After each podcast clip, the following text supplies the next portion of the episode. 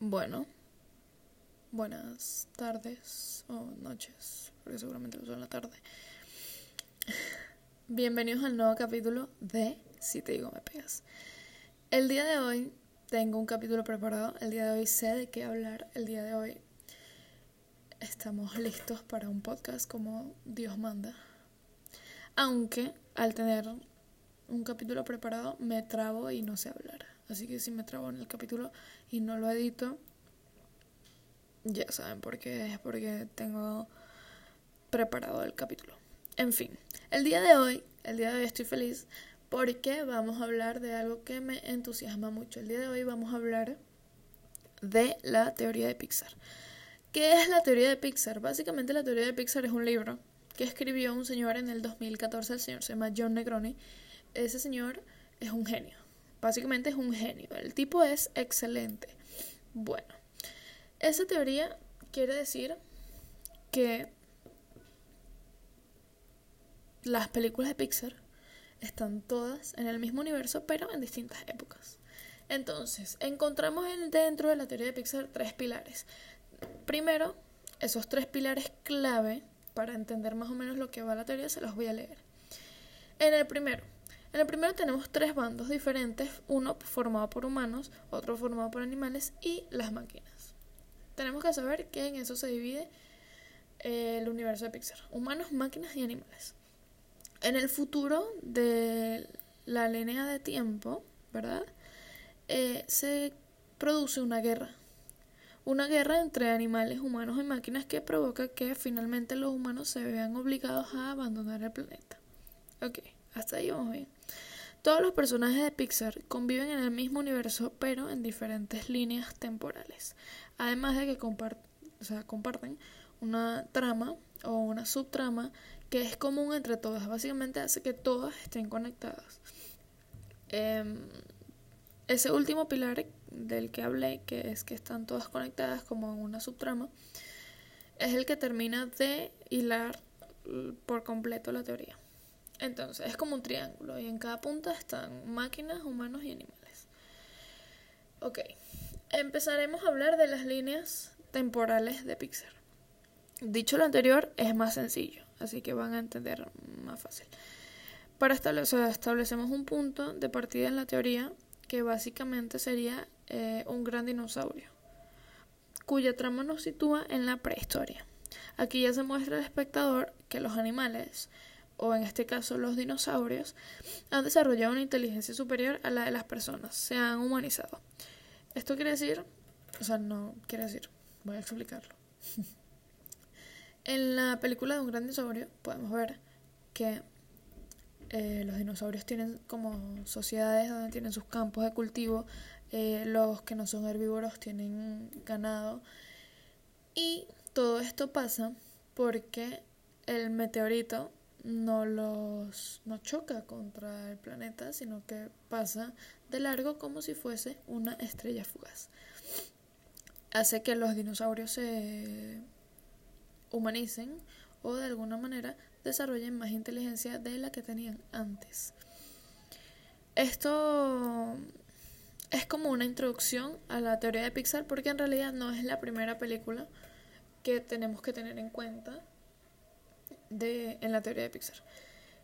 Los dinosaurios al final estaban destinados a extinguirse, así que por eso la tormenta que destruye un montón de cosas y todo eso. Bueno, después de como introducir a la teoría de Pixar eh, un gran dinosaurio, tendríamos que meter la siguiente película que sería Valiente o Brave, que es realmente el origen que tiene la teoría. Como les decía, el ruido de fondo va a ser horrible porque mis vecinos hoy le dio por remodelar el baño. Eh, este valiente nos sitúa en la Edad Media y nos revela hechos cruciales de la teoría de Pixar, obviamente. El origen de la humanización de los animales, que son las cinco personas que se convierten en oso por la bruja de Brave, eh, que usa la magia para convertir objetos y animales en personas o que actúen como personas. Y en segundo lugar de esta parte, la mm, bruja de Brave o de Valiente es más importante de lo que creen, así que tienen que estar muy pendientes de la bruja de Brave. Eh, o sea, es crucial en, en la teoría de Pixar, la bruja de Brave es un personaje importante, ya que además desaparece atravesando puertas, por lo que podría ser el origen de todo. Desarrollo de la inteligencia artificial, el nacimiento de los superhéroes, los animales humanizados y las máquinas. Que creo que eso ya viene en inteligencia artificial. Ok, sí, eso viene en inteligencia artificial. Hablemos de la primera evolución de máquinas. La continuación vendría con Los Increíbles. Allá, o sea, esa película es como de los años 50 y 60. Me está mandando demasiados mensajes Makoto porque Makoto me manda tantos mensajes y cuando uno va a pedir sushi te tardan tres días en contestar. Por favor, no me manden más mensajes, señores. Bueno, seguimos. En la continuación vendría con Los Increíbles en los 50 o 60. O sea, bastante tiempo entre la Edad Media y los 50 y 60. Aquí entran en escena los superhéroes, que son los que dominan el universo de alguna manera. En esta película se produce la primera revolución de las máquinas, ya que el robot creado por Síndrome se revela contra su creador, que es un humano, para terminar tanto con los superhéroes, que es una raza superior que son los que son capaces de hacerle frente, como con los humanos. Estas máquinas además funcionan con energía de punto cero. Se trata de una energía invisible que explicaría la forma en la que los juguetes y objetos de Pixar consumen energía. La compañía que se encuentra detrás de los avances tecnológicos es By Large. Eh, eso está en todas partes. Además de la inteligencia artificial y de que las máquinas toman conciencia. Eh, o sea, ya va, me enredé un poquito. Básicamente, By Large es una empresa que está detrás de todo eh, lo que tiene que ver con máquinas en el universo de Pixar. Esto también lo vamos a hablar más adelante. La idea de la, de la inteligencia artificial y que de las máquinas toman conciencia sigue en Los Increíbles 2.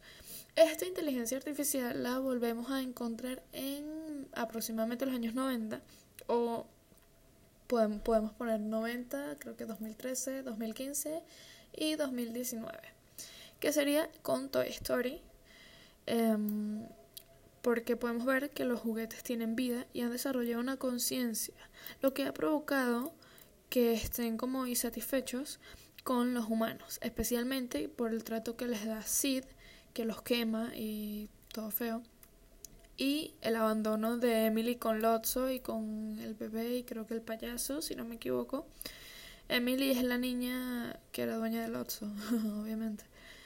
Em, casualmente, la compañía que desarrolla o que crea las pilas de los juguetes de Toy Story es By Large. Por tanto, esta la que estaría, o sea, sería la compañía que está detrás de los juguetes y su inteligencia artificial. Luego de hablar de la inteligencia artificial y de la revolución de las máquinas, podemos empezar a hablar de que los animales toman conciencia. Con la biología de Buscando a Nemo, vemos que los peces están increíblemente desarrollados y avanzados. Estos, al igual que las máquinas, también han tomado conciencia del dominio que ejercen los humanos sobre ellos y se empiezan a revelar debido a la polución y los experimentos, pero el primer contacto entre animales avanzados y humanos no será hasta Ratatouille, porque podemos ver en Nemo que los animales están desarrollados pero no se entregan a los humanos. De hecho, quieren huir de ellos porque los ven como malos. Entonces, no será hasta Ratatouille que los, los animales avanzados y los humanos tengan como una conexión. Es aquí Además, donde las personas se dan cuenta de que los animales tienen esa conciencia y están creando sociedades.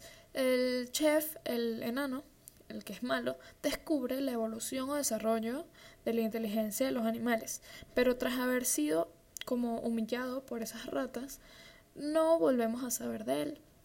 La teoría es que ese secreto lo más probable es que lo haya compartido con otro villano, que sería Charles, el de Op porque esta película en los humanos ya pueden comunicarse directamente con los animales, que es el ejemplo de los collares de los perros de Charles. Em, aparece también la revolución industrial que lleva a cabo la, la, empresa de By Large. lo que nos llevará a una tierra dominada por la polución.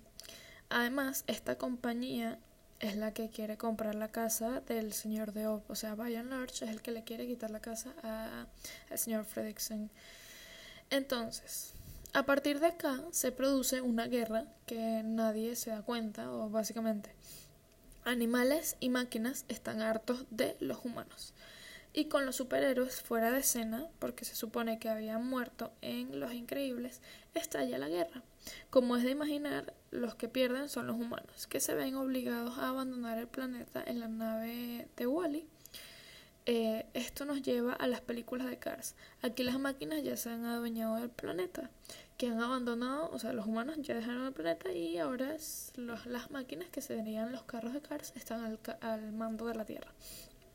Pero el hecho de que haya tanta máquina provoca una crisis de energía por la falta de combustible, por lo que las máquinas acaban extinguiéndose.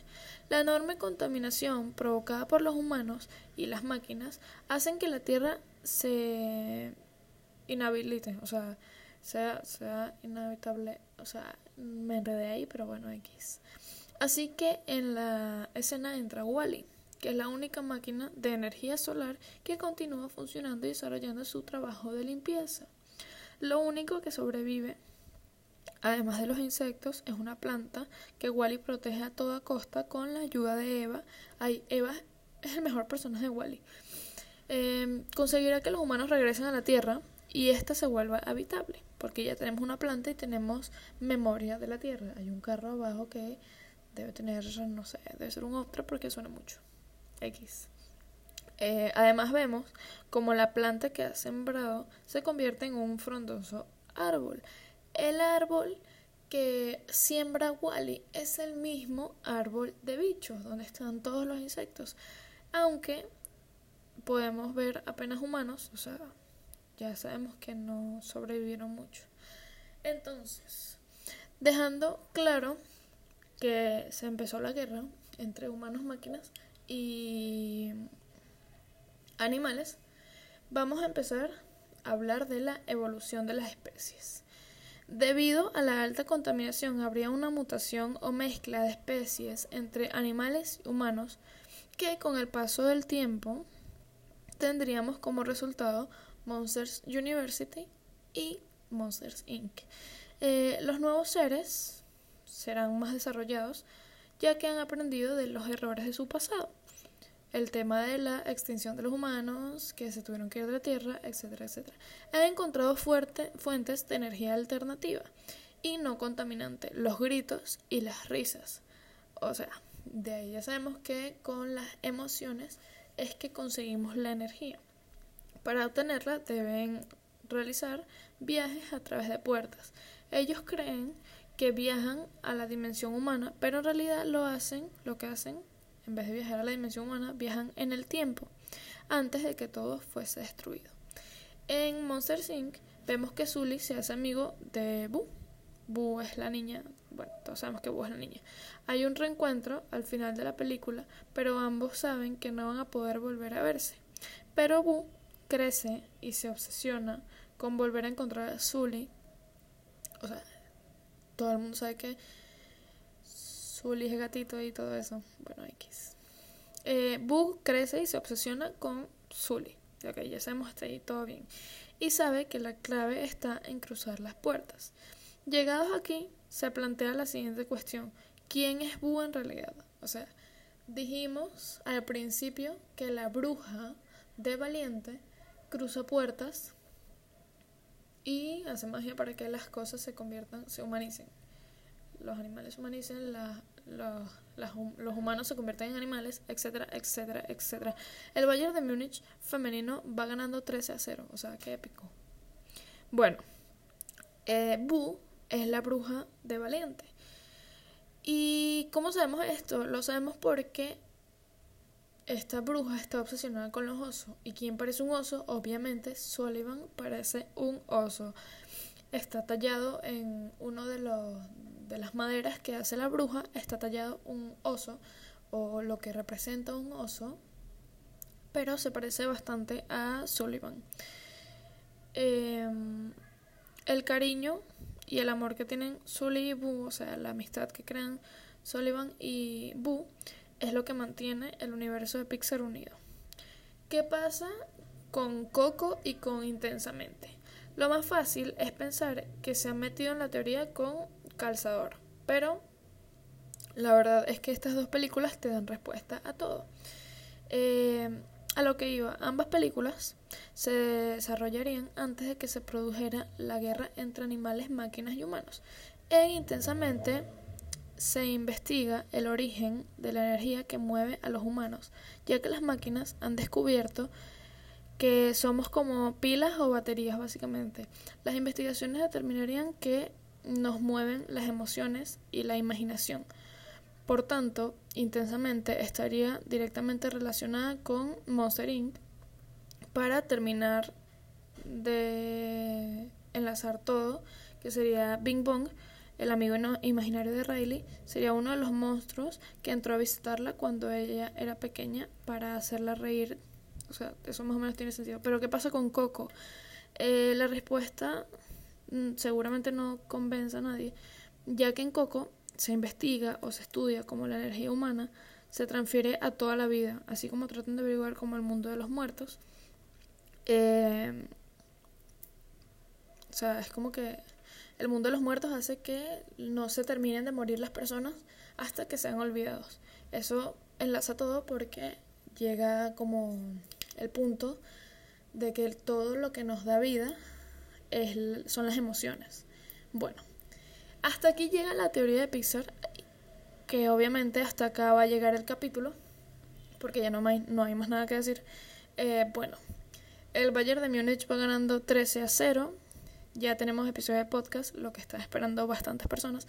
Y bueno, me pueden seguir en Instagram como arroba valerita en TikTok que no subo cosas, me pueden seguir como arroba valtoc1 y me pueden seguir en Twitter como arroba vale con 3A piso S. Creo que ya no hay más nada que decir. Espero que les haya gustado la teoría de Pixar. Si no entendieron mi explicación, se acaba de terminar el partido del Bayern de Múnich, quedó 3 a 0. Eh, si no tienen mi explicación, hay videos en YouTube, aunque creo que me expliqué bien. Así que bueno, voy a dejar el capítulo hasta acá y ya los quiero mucho.